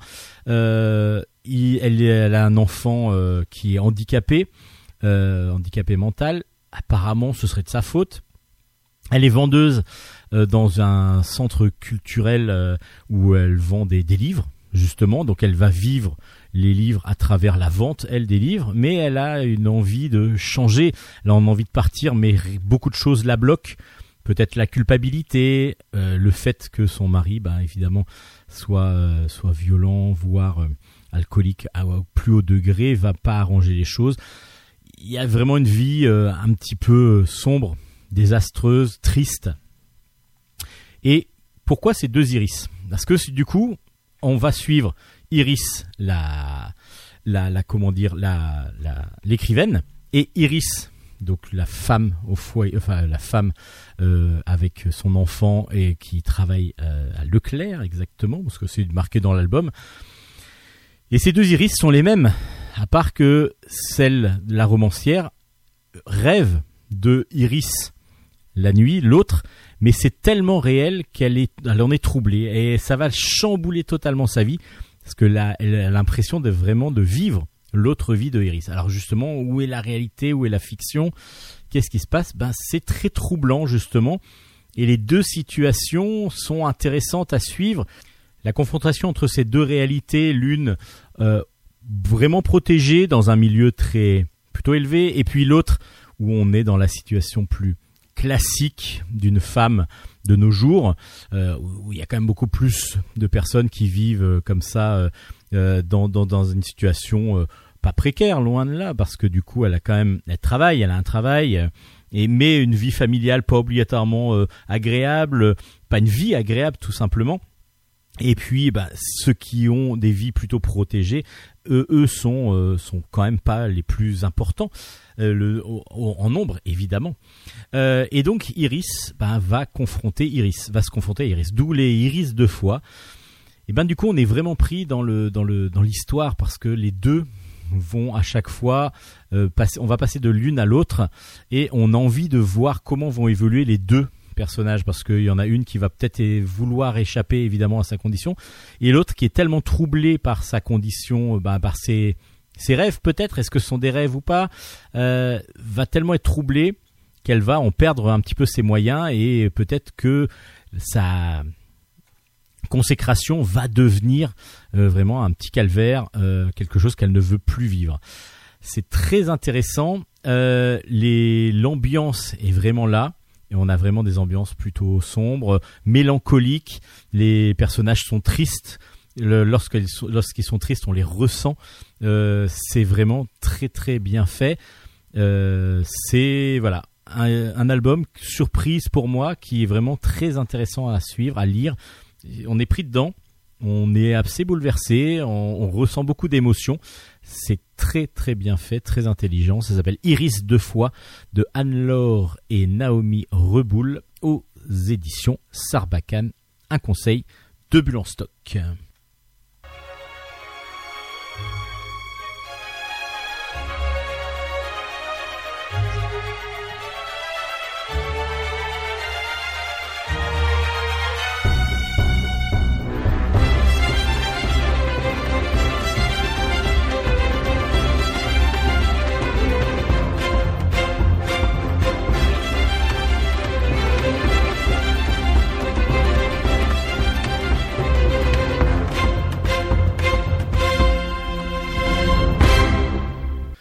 Allez, quelques chroniques pour finir cette, euh, cette émission Bulle en stock euh, avec euh, Sous les déchets, la musique.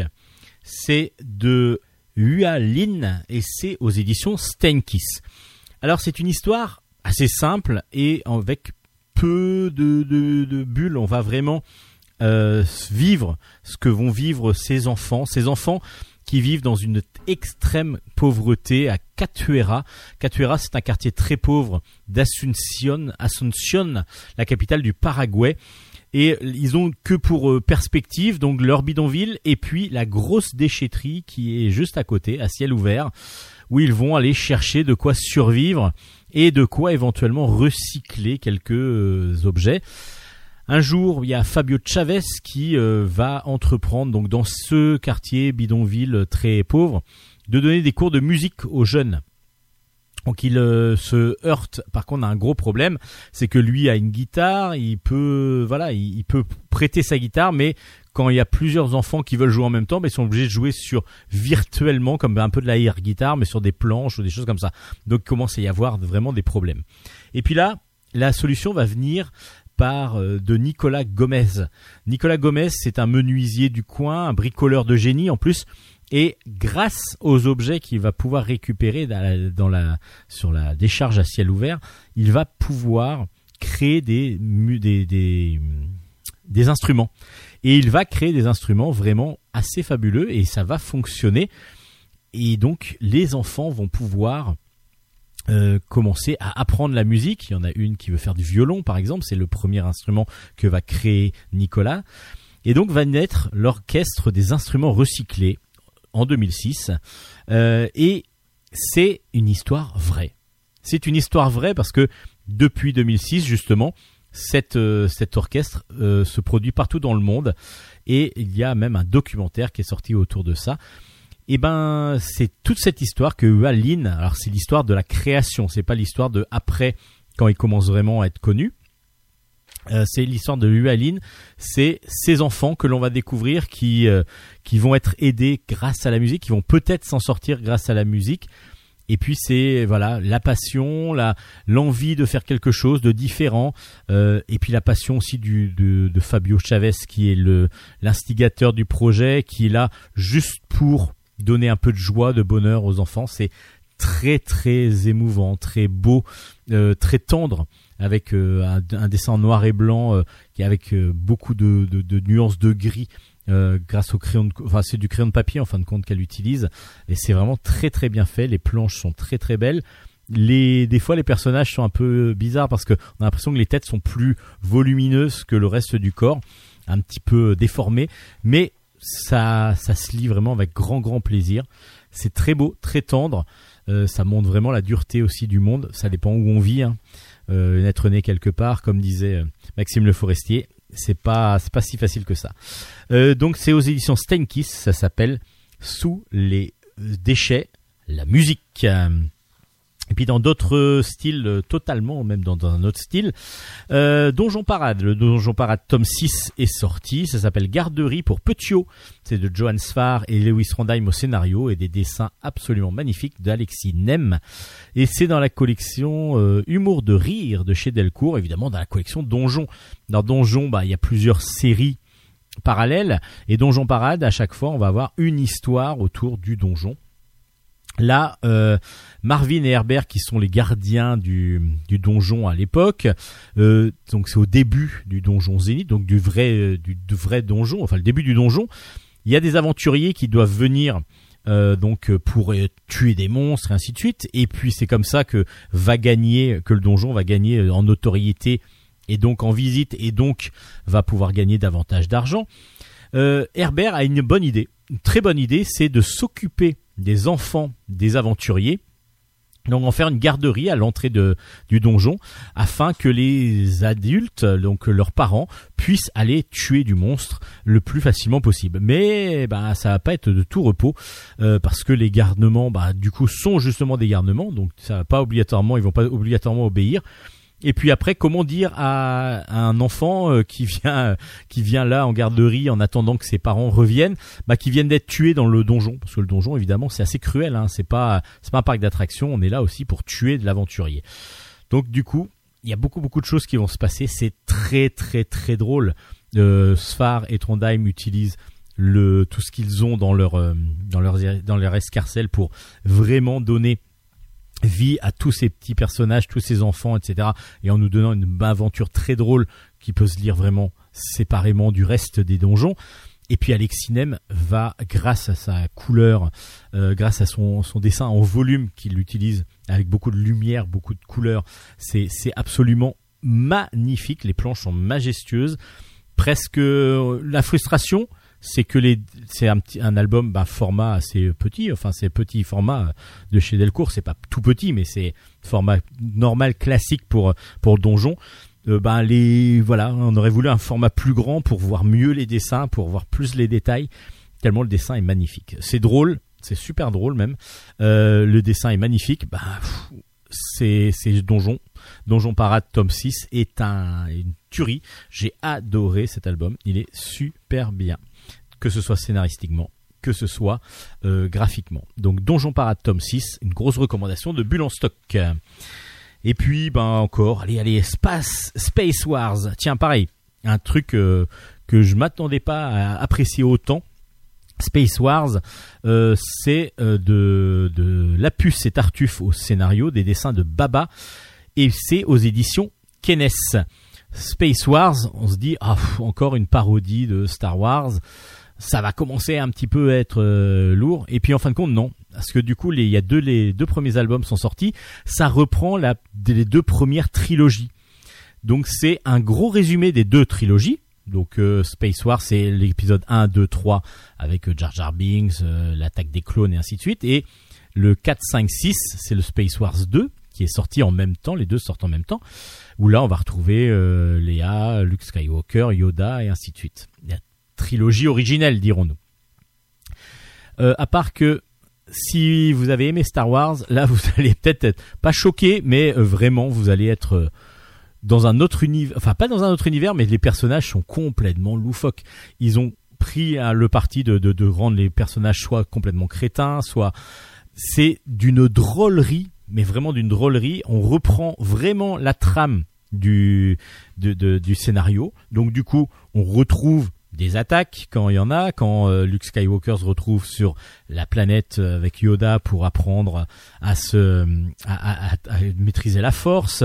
On retrouve euh, le, la combat entre Dark Vador et Luke Skywalker et tout ça. Tout ça c'est dedans, mais avec des gags hilarants, hilarants.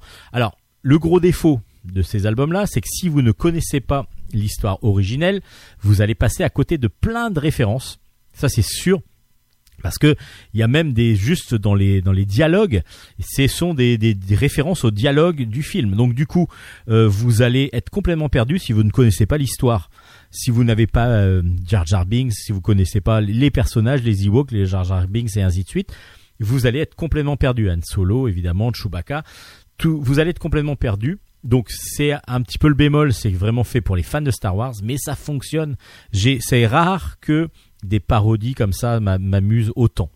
Vraiment, euh, Space, Wa- Space Wars, c'est drôle, c'est vraiment intelligent. euh, bah après, c'est une parodie, mais c'est intelligemment fait euh, parce que ça reprend vraiment la trame. Et puis, c'est vraiment, vraiment, vraiment. Les personnages sont sublimes. Alors dessinés en plus façon cartoon, mais voilà, ils sont sont drôles rien que visuellement. C'est absolument génial. Ça s'appelle Space Wars tome 1 et 2 qui sont sortis donc aux éditions Kenes. Grosse recommandation aussi de Bulle en stock. Allez, allez tout va, si, si, si, allez. Euh, quand on mixe deux euh, passions des jeunes demoiselles. Alors vous avez plein de livres autour de la danse, oui, la danse, la danse, la danse, et puis plein de livres autour du cheval. Et si on mixe les deux, bah ça fait un album qui s'appelle Louise et Ballerine. Euh, c'est de Naima Zimmerman au scénario, euh, de Alessandra Marsili, une italienne au dessin, et c'est aux éditions Jungle dans la collection Miss Jungle. Le premier tome s'appelle Radéville, Radéchamps, et justement, ben, Louise quitte la ville. Ses parents ont décidé de quitter la ville pour s'installer en pleine campagne. Plus d'amis, plus euh, ben, de danse parce qu'elle a un cours de danse qu'elle adorait, plus de gym en plus. Elle arrive dans une maison complètement déglinguée. Elle est au bord du gouffre. Elle ne veut pas, elle dit jamais plus j'aurai d'amis, je pourrais pas, il n'y a pas de cours de danse. En tout cas, rien, rien ne va. Mais elle va rencontrer quand même Maddie et Elliot, qui sont deux jeunes gens de son, de son âge, deux adolescents aussi, qui passent leur journée à aller dans une petite ferme qui s'appelle Animal Creed. Euh, c'est un refuge pour animaux. Et là, il va y avoir une rencontre, une rencontre entre Louise et un cheval qui va, euh, va qui, dont elle va tomber non pas amoureux, mais le cheval va surtout elle beaucoup beaucoup apprécier. C'est une jument qui va beaucoup beaucoup apprécier Louise. Et puis surtout, elle va rencontrer la directrice de ce fameux ranch euh, de pour sauvetage pour animaux. Et cette cette cette personne était voltigeuse. Alors voltigeuse, euh, donc cavalière voltigeuse, c'est-à-dire qu'elle faisait de la voltige sur cheval. Et elle va, bah, peut-être que ça peut être la porte de sortie pour Louise euh, de d'allier ces deux passions, qui va devenir le, qui va être le cheval, évidemment, et aussi la danse. Parce que danser sur un cheval, ah, ça peut être pas mal. Et peut-être qu'elle a des prédispositions. C'est ce qu'on va découvrir, bah, du coup, dans cet univers où on va suivre dans ce premier tome Louise. Et c'est vraiment très frais. Le dessin très cartoon est super beau, vraiment très très mignon, euh, plein de couleurs. C'est vraiment superbe. Et en plus, je trouvais que le fait d'allier les deux en même temps, euh, que ce soit la danse et le cheval, bah c'est plutôt original. Je m'attendais pas à avoir euh, cette alliance entre les deux univers. Et ben j'ai beaucoup beaucoup apprécié. Donc ce premier album évidemment met tout en place euh, dans cette euh, dans la vie de Louise. Les personnages sont charmants, les parents sont drôles, euh, la petite la future professeure parce qu'on le ressent comme ça, bah, c'est aussi une mamie qui est plutôt bien dans ses bottes et puis surtout qui qui a beaucoup de caractère et ça c'est très très drôle. C'est très très très intéressant. Même le cheval, même la jument a son caractère. Et du coup, bah, le jument, la jument va devenir euh, ballerine. C'est peut-être son nom qui va changer. Bah, allez savoir. Donc ça s'appelle Louise et Ballerine. Très très bon album chez Miss Jungle. Et c'est là-dessus qu'on finit. Bulle en stock, excuse-moi Nicolas, on est un petit peu en retard.